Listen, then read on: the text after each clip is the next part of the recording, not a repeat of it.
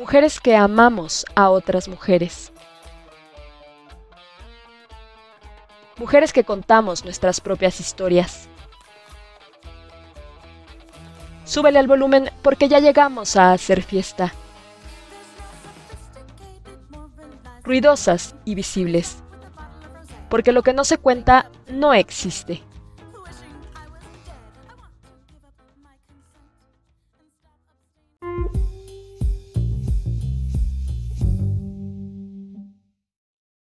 Siempre que me preguntan acerca de, la primera vinculación que tuve románticamente con una morra, creo que, es inevitable que piense en Karina. Es una morra que conocí cuando éramos ambas muy jóvenes. Yo tenía 13 años y ella tenía 15. Nos conocimos porque, bueno, para empezar, ella es chilena y, nos conocimos por internet. O sea, fue, fue todo siempre siempre en línea, pero aún así tuvimos un acercamiento que, para mí fue muy, muy importante. Yo soy, bueno, mi grupo favorito es La Oreja de Van Gogh desde hace mucho, o sea, desde que recuerdo. Y entonces ella y yo teníamos como, o sea, estábamos como muy clavadas en, en esta onda de, de, los clubes de fans. Y en esa, en esa época, suena súper viejita, pero bueno, en ese entonces no era tan, tan común poderle seguir a tus, a tus grupos y tal de la manera tan inmediata como ahora. Esta, esta red de, clubes de fans era súper útil porque conocías a un montón de gente con, pues, con esa misma pasión y podías compartir información de esa manera. Ella y yo nos conocimos por eso. Y recuerdo que al principio solamente, pues solamente hablábamos como de, de qué canciones nos gustaban más y, y de esas cosas pero, pero conforme fuimos conociéndonos, o sea, empezábamos a hablar mucho más seguido y de, y de muchas otras cosas. En ese entonces yo no me, o sea, me daba cuenta perfecto que jamás me había sentido atraída por un vato, pero tampoco, o sea, tampoco me nombraba lesbiana, ni, ni, ni me vivía lesbiana a esa edad. Es decir, o sea, me, me daba cuenta que, que yo tendía mucho a acercarme a mujeres, que me encantaba estar rodeada de mujeres y que, o sea, que, que absolutamente todo lo que hacía eh, era en torno, en torno a ellas y que me sentía muy cómoda. Pero jamás llegué a nombrarle en ese momento en específico como, como ay, güey, creo que me gustan las mujeres. Simplemente pasaba, ¿no? Y, y, y yo estaba muy cómoda con eso. Entonces, para mí fue súper disruptivo, pues, conocer a Karina porque empecé a notar cosas que, que no pude notar antes no sé, recuerdo que, que cuando hablábamos yo estaba como súper emocionada y hablábamos por Messenger y con, con, esta onda de los zumbidos y así, y recuerdo que, que, siempre que llegaba como la hora en la que, en la que podíamos hablar porque ya habíamos terminado nuestras, nuestras cosas de la casa, yo estaba súper emocionada y corría a encerrarme a mi cuarto, o sea, era como, como algo que nunca me había pasado antes con nadie. Me hizo notar que, que era distinto. Además, conforme fue pasando el tiempo, dejamos de, o sea, dejó de ser eh, el, grupo como el centro y, más bien empezamos a compartir otras cosas, ¿no? Empezamos a hablar de yo de mi hermana, mi hermano, mi papá, mi mamá y, o sea, como de otras cosas. Y ella igual. Y recuerdo que, que, que siempre, o sea, cuando, no sé, cuando me mandaba alguna foto, o sea, yo no podía dejar de ver la foto y era como, ay, qué bonita. Pero después decía, no mames, ¿qué es esto?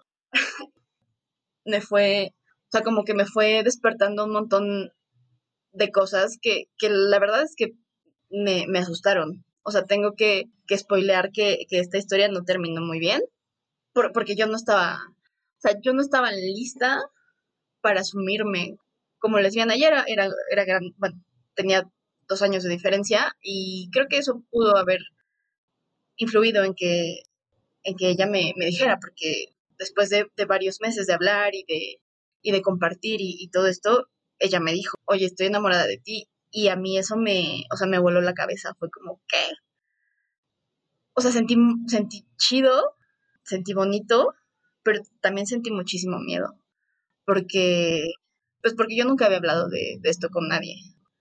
A pesar de que, de que siempre he tenido buena relación con mi familia, no, no era capaz de, de abrirme a ese nivel con este tema porque yo sabía perfecto que estaba pasando, o sea, que estaba sintiendo cosas, ¿no? Distintas por, por ella. Y entonces eh, fue un poco triste porque, porque mi reacción fue muy torpe. Yo recuerdo que cuando me dijo eso, creo que ni siquiera le respondí, o sea, creo que, creo que me desconecté, ay no, o sea, ahora que lo pienso me da tanta pena y digo, neta, qué horror, porque bueno, actualmente la, la, la tengo en redes y, hablamos de vez en cuando, y pues ella, ella es súper lencha y súper visible y súper guapa y todo, y entonces ella es así como, güey, ¿qué hiciste? Pero, pero no sé, creo que, creo que ya, antes me daba mucha pena y la verdad es que dejamos de hablar mucho tiempo. O sea, yo recuerdo que, que te contesté como, como que yo la quería, pero que ella era mi amiga y que, y que yo no era lencha. Pues ya eso inevitablemente nos distanció muchísimo, dejamos de hablar y para mí fue súper doloroso porque, porque no solo, o sea, pues no solo extrañaba las maripositas en la panza, sino, sino que extrañaba todo lo demás que compartíamos, ¿no? Y, y fue, fue súper feo, la verdad. Pero ya, o sea, conforme pasaron los meses y yo me, o sea, yo empecé a asumirme como, como lencha, yo no sé, la verdad es que también sentí bastante culpa. Sentí, sentí como, como que pude haberlo hecho mejor y, y, me sentía mal porque, porque dije, güey, seguro se sintió súper mal o no sé, sí, fue, fue un poco feo al final porque, porque como te digo, yo fui súper torpe, no, no supe cómo, cómo recibir eso. Después, pues bueno, nos dejamos de hablar, eh, pasaron muchos años y ahora creo que no tiene tanto, quizá, no sé, como justo al inicio de la pandemia, como que subía sus historias en Instagram y, y yo siempre le daba like así, ¿no? Pero, pero me, mandó una nota de voz y puta, para mí fue como, ay, no sé, fue bellísimo porque tenía mucho que no, pues, o sea, desde, desde que dejamos de hablar hasta ahora, que han pasado como 10 años. Para mí fue súper bonito eh, escucharla y, y saber qué es de su vida, ¿no? O sea, yo lo tengo muy presente porque nos seguimos en, en redes y tal, pero, pero sí, fue, fue súper bonito. Y a partir de ahí empezamos a hablar un poco más, o sea, como a saludarnos. Yo aún tengo, francamente, ese, ese sentimiento como de, como de vergüenza, como de, perdóname, pues porque sí, porque reaccioné muy mal. Y yo sé que seguramente eso no significó gran cosa o que ya lo superó porque tiene un montón, pero, pero sí, como que, que aún queda esa espinita de, ahora nos, nos hablamos de repente, nos mandamos a veces notas de voz y para mí es súper chido poderla seguir viendo. O sea, hoy día no, nunca la he visto, pero pienso que, el hecho de que nunca nos hayamos encontrado en persona eh, no invalida todo lo que, lo que me hizo sentir y toda la emoción que siento, incluso ahora cuando, cuando puedo verla en Instagram.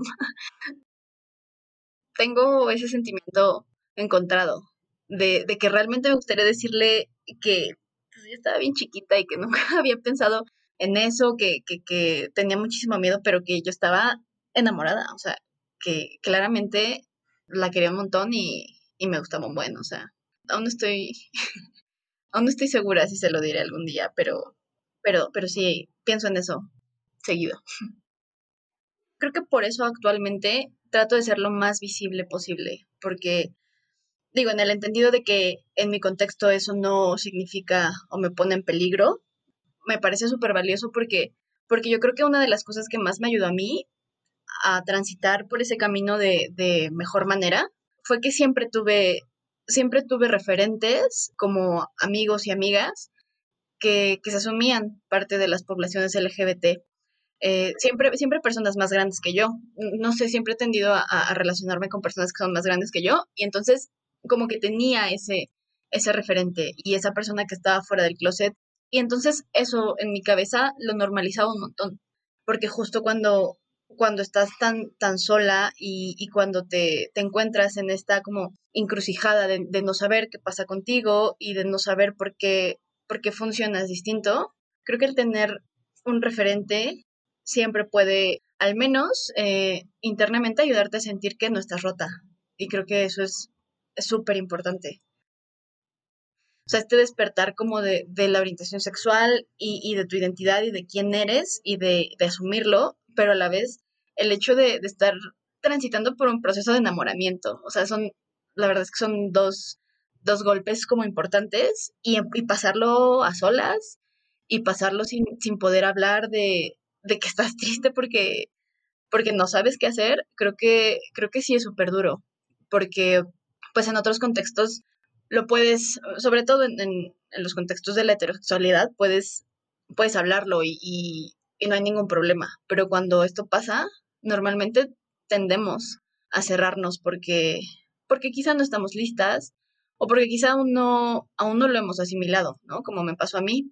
Entonces, creo que eso es eh, bastante más complicado y creo que es algo que puede, que puede marcar mucho las adolescencias y, las infancias de, las personas que, nos asumimos disidentes. ¿no? O sea, yo salí del closet dos años más tarde, a los 15, pero obviamente en todo ese, en todo ese recorrido yo pues tuve, tuve muchas conversaciones conmigo misma que justamente no podía rebotar con nadie más porque, pues porque era muy complicado, o sea, era muy complicado asumirme y además externarlo, a pesar de que tenía esos referentes y que veía que eso, pues que eso pasaba con más personas, que no era la única, el hecho de, de no poder recibir ese feedback de, de las personas que yo quería o que yo consideraba valiosas, pues fue, fue súper duro.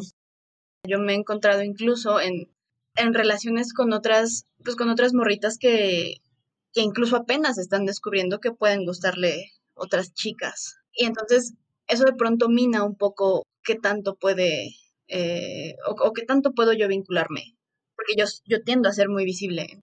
Creo que la herramienta que más podría funcionar aquí, o al menos lo que yo trato de hacer, es ser súper empática y entender que esas morras tienen una historia bien distinta a la mía, que viven en contextos que yo no alcanzo a ver y que toca ser paciente y, acompañar.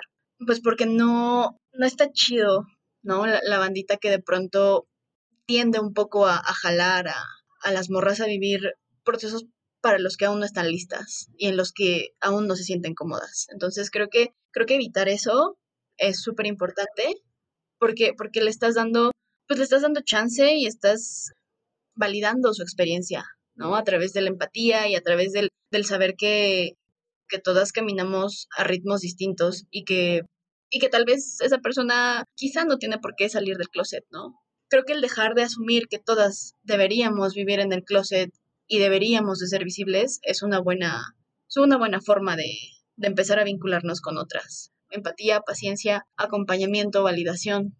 Y creo que encontrar un punto donde, donde justamente tus necesidades y tus límites no están siendo ni rebasados y, compaginar eso con, la vivencia de, alguien más es complicado. Yo creo que en, su momento he, prescindido de, relaciones que, sé que no van a que sé que no van a poderse dar en los términos que yo necesito, porque, porque entiendo bien la diferencia de, las posturas y, los contextos.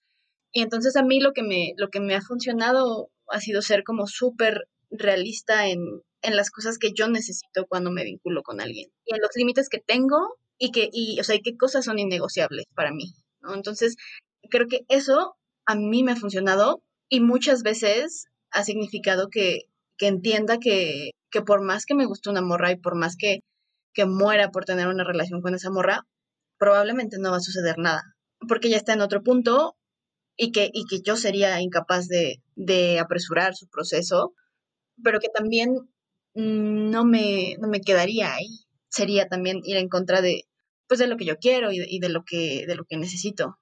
Pero, pero creo que encontrar ese punto y ese equilibrio es complicado, sobre todo cuando alguien te mueve tanto. Porque creo que justo podemos tender a, a olvidarnos un poco de, de las necesidades, lo que queremos, y decir, sí, sí, sí, yo te acompaño y yo estoy aquí y cuenta conmigo, pero, pero sí, creo que a veces pasamos eh, por encima de, de, nosotras mismas y creo que eso es algo que hay que cuidar un montón. Creo que, creo que está chido así.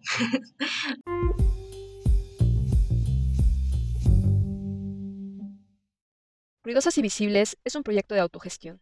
Si deseas colaborar para que el espacio siga habilitado y las voces de las mujeres disidentes sexuales se sigan escuchando fuertes y claras, Podrás hacerlo a través de nuestras redes sociales. Tanto en Instagram como en Twitter nos encontrarás con arroba ruidosaspodcast. Cualquier apoyo de tu parte es bienvenido y resulta vital para poder mantener este proyecto. Te agradezco, te mando un abrazo y nos escuchamos pronto. Ruidosas y visibles, porque lo que no se cuenta no existe.